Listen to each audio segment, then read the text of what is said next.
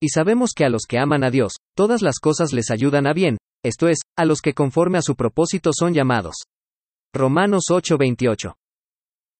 En una ocasión escuché la historia de un hombre que había naufragado, y quedando totalmente olvidado en una isla, como pudo se las ingenió para no morir de hambre.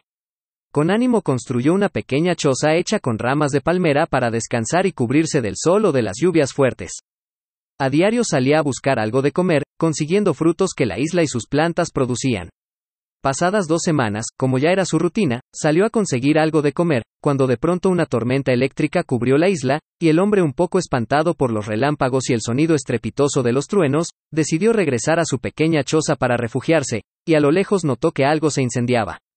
Y sospechando lo peor, corrió preocupado que las llamas no alcanzaran la choza en la que vivía, y al llegar, vio lo inesperado. El fuego consumía la pequeña choza, y no pudiendo más con la presente situación, clamó a Dios y dijo, ¿Por qué me haces esto? Era todo lo que tenía para refugiarme. ¿Ahora qué voy a hacer? Estoy harto de que me ignores y no hagas nada para ayudarme. Pasada una hora y calmada la tempestad, un poco desconsolado mirando lo que quedaba de su choza, fue sorprendido por un hombre que le tocó la espalda diciendo, Amigo, ¿estás bien?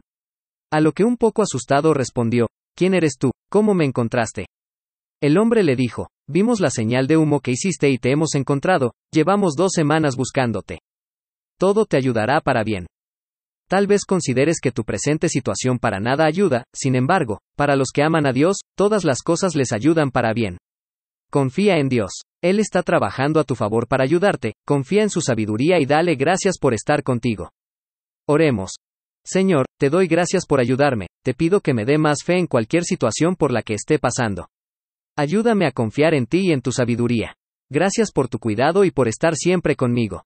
En el nombre de Jesús, que así sea. Aplicación para la vida. Hazte las siguientes preguntas y reflexiona. ¿En qué área de tu vida necesitas más fe? ¿Has pedido a Dios sabiduría para entender la situación que estás pasando? ¿Has agradecido a Dios el día de hoy a pesar de las circunstancias? Reflexionar acerca de esto te ayudará a tener una mejor perspectiva acerca de tu situación actual.